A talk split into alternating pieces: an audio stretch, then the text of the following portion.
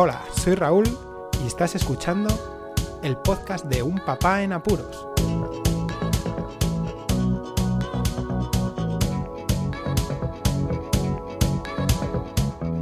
Hola, Poz Escuchas, bienvenidos a un nuevo episodio del podcast de Un Papá en Apuros y hoy tenemos la visita de Marcos. Hola, Marcos. Hola. Así que dejaremos la anécdota de la semana para otro día. Hoy vamos a hablar de una película y de una forma especial yo no he visto esa película. Me dio la sorpresa cuando vi que Marcos la estaba viendo el otro día y dije, ah, pues eh, si quieres hablar sobre alguna película y me ha dicho justo esta película. Bueno, Marcos, ¿qué película es sobre la que vamos a hablar? Sobre la película de Carlitos y el campo de los sueños. Bueno, esta película es del año 2008 y a mí me, me, resultó un sorpresón porque vi que trataba de fútbol y que salía Raúl, Raúl González Blanco, aquel futbolista mítico del Real Madrid. Ya parece que esto es una leyenda, pero sí que es verdad. Fue uno de los mejores jugadores de España en aquellos momentos y, y salía, salía en la película y yo me sorprendí Así como uno de los protagonistas es Gustavo Salmerón, que tampoco sabía yo que hacía este tipo de, de filmes. Y bueno, que doy paso directamente a Marcos, que es el que quería hablar sobre ella, y yo pues poco a poco iré preguntando, porque como no conozco la peli, pues así mmm, nos informamos un poco. Hola Marcos, ¿de qué va la película? Pues más o menos de Carlitos, o sea, Carlos, eh, que es un niño que eh, no tiene padres, vive en un orfanato, se apasiona por el fútbol y tiene un director, como siempre, que es el malo de la peli. Y él quiere eh, participar en una liga de fútbol para niños y tiene que sacar todos los sobres en los sobresalientes en los exámenes del orfanato.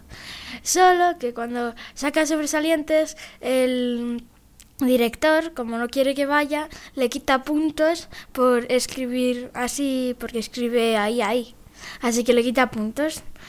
Y después eh, consigue un plan con sus amigos de noche para escaparse del colegio e ir a entrenar al fútbol.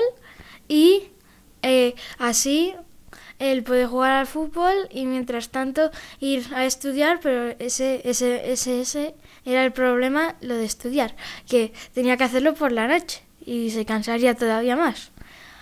Pero al final de la película lo que pasa es que el director se da cuenta de que el chico está jugando en el fútbol, le coge y se lo llevan otra vez al orfanato y eh, está el que cree que el director es el bueno de la peli y de repente el director suelta sin querer eh, que es malo y no le gustan los niños. Bueno, pero espérate un momento, Vas, te dije que fueras te dije que fueras rápido, pero te has adelantado un montón. lo has dicho todo en dos minutines. Has saltado desde el principio que el niño no podía ir a jugar hasta el final que va a jugar y que se lo llevan. Pero lo más interesante es dónde entrena, con quiénes entrena, qué equipo es el que donde entrena. A ver. Entrena en, el equipo que representa a España, pero en niños. O sea, que es seleccionado por la selección de fútbol española, ¿no? Sí. Y es entonces donde vemos a Raúl al futbolista, que te dije yo quién era porque tú apenas lo conoces. Mm. Y entonces eso era lo curioso de mi parte, que claro, que yo vi que era Raúl, el, futbolista, y que estaba como en una rueda de prensa explicando la, pues la selección de los chavales, creo que era, ¿no? Sí. Y tenían que pasar unas pruebas para poder ser seleccionados por el equipo de fútbol, que era España. Sí. Iban a jugar con España. ¿Un campeonato de qué? ¿De Europa? ¿De Mundial? ¿De qué iba a ser? Porque no sé. De Europa. Porque de Europa. Luchan, eh, hicieron un partido contra Alemania y después contra... Eh, no me acuerdo cuál es el otro equipo contra el que juegan. Pero Francia, yo creo que fue Francia. Francia en el principio y después Alemania, sí. Vale. Entonces, eh, la, la historia trata de que es un niño que está en un orfanato, que para poder entrenar tendría que sacar todos sobres pero que el director es muy malo y lo que hace es bajarle la nota para que no vaya a entrenar.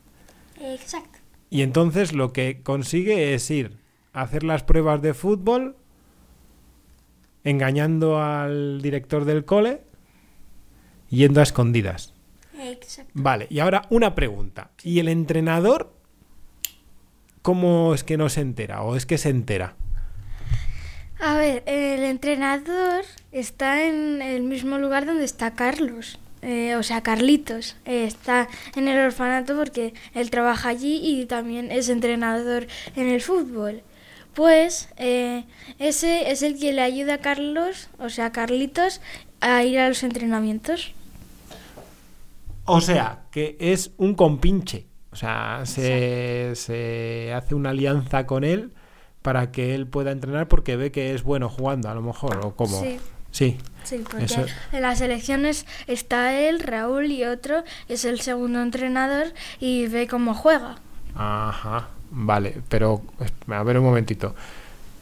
Mm, aquí me falla algo. ¿Ya le ha visto jugar antes en el orfanato? En el orfanato juega muy bien al fútbol y ya sabía que era bueno jugando al fútbol y Ah. después a las elecciones ya ve que quiere jugar bien en un equipo. Vale, vale, vale, vale, vale, vale, vale. Entonces, eh, la peli tra- trata de eso y que el punto álgido es que van a jugar ese- esa competición europea. Y, mm, y entonces, ¿qué es lo que pasa así? Porque eh, lo has contado rápido. ¿Va a jugar al final Carlitos? Al final el primer partido lo juega entero, pero ya el segundo eh, se entera el conserje, que también es malo, se entera porque están, lo están echando por la televisión de que está jugando y se lo comunica al director. Y el director llega allí y coge al niño y al entrenador le coge porque piensa que lo ha secuestrado para que juegue al fútbol, como sabe que es bueno. Pero al final después lo que consigue es que el director, como he dicho antes, eh, eh, suelta sin querer delante del, del que controla todo el colegio, o sea, el orfanato, que odia a los niños y que quiere que no hagan lo que ellos quieren. Y después, al final, lleva a Carlitos y al director lo llama a la policía y lo, y lo, y lo ponen en la cárcel por hacer eso. Y después al final, la segunda parte, el, el Carlitos juega y como siempre ganan el partido. Y así se acabaría la película, ganando Sí. el partido y ellos felices, ¿no? Y la otra parte que está bien feliz es que como él eh, está en el orfanato, el entrenador, o sea, su amigo y la nueva directora, que es la que era la buena ahí en el colegio, se deciden casar esos dos y adoptar a Carlitos. Ah, o sea que además de lo bien que les va, lo, que, lo bien que les va en el fútbol, luego se casan justo el entrenador y la directora y adoptan a Carlitos. Sí. Pero ya deja el orfanato, entonces. ¿O siguen viviendo ellos todos siguen allí? allí. Ellos siguen viviendo allí. Ah, pues claro, tenían un montón de amigos. Claro. Ah. Vale, y ahora una cosa así que fue curiosa. En los partidos de fútbol, ¿qué pasa? Porque yo ahí veo cosas raras. Tú que ya sabes jugar al fútbol. A ver, hace cosas alucinantes para su edad. Ah. Esto de coger y regatearse al medio campo y a todos los jugadores. Y es que se notaba mucho que algunos abrían las piernas para que pasara la pelota por debajo. Y después había una parte en la que eh, uno se le tiraba para quitarle el balón, pegaba un salto del copón y disparaba ya portería. Y el otro encima se tiraba de cabeza y metía gol. Eso es lo alucinante, que se tiraban picado. Sí, sí, para que la gente entienda, quizá y se, se lo imagine un poco.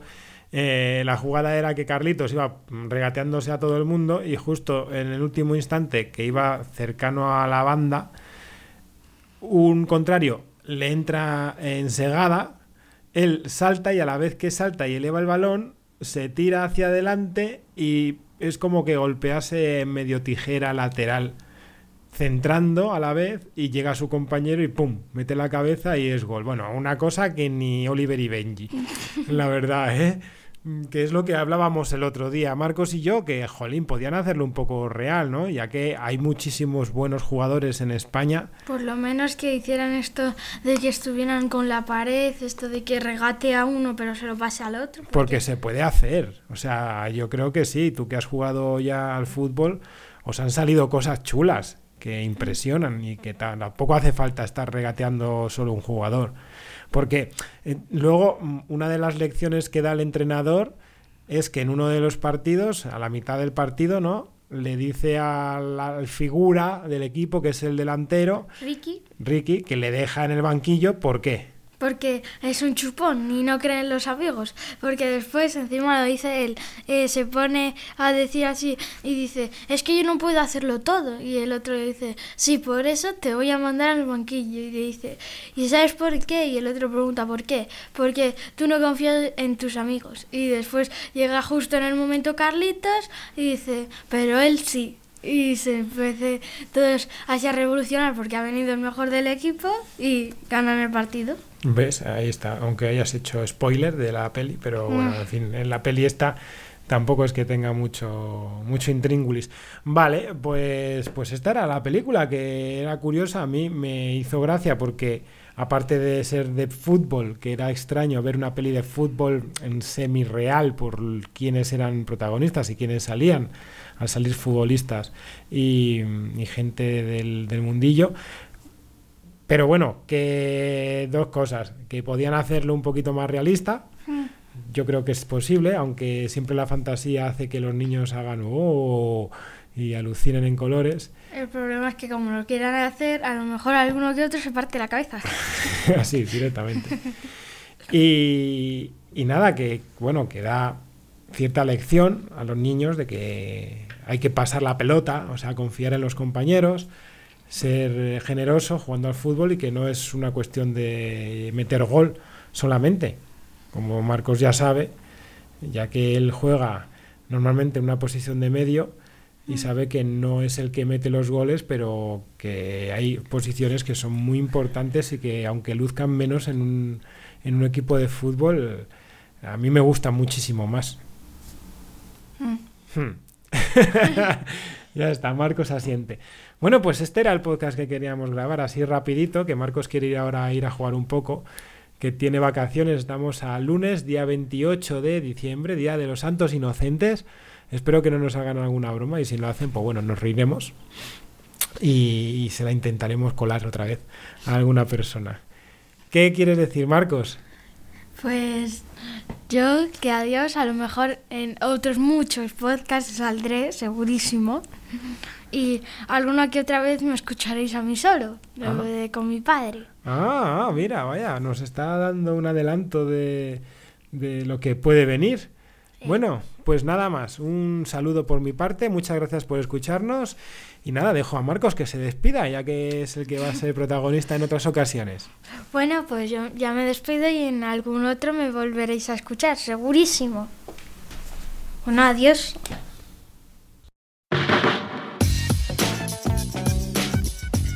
Podéis contactar con un papá en apuros mediante el correo electrónico abierto las 24 horas del día, unpapaenapuros@rauldelapuente.com. También podéis seguir las cuentas de Twitter y Facebook oficiales, arroba unpapaenapuros. Estamos en todas las plataformas de podcasting y para que incluyáis el programa en vuestro gestor de podcast favorito podéis utilizar la dirección corta bit.ly barra. Para que no os preocupéis, toda la información sobre el podcast se encuentra en unpapanapuros.rauldelapuente.com y también en las notas de cada episodio. Por cierto, no os olvidéis de dejar una reseña en iTunes, dar un me gusta en iBox y compartir cada episodio en las redes sociales. Así nuestro podcast será más visible y llegará a más gente. Muchas gracias, Poz Escuchas.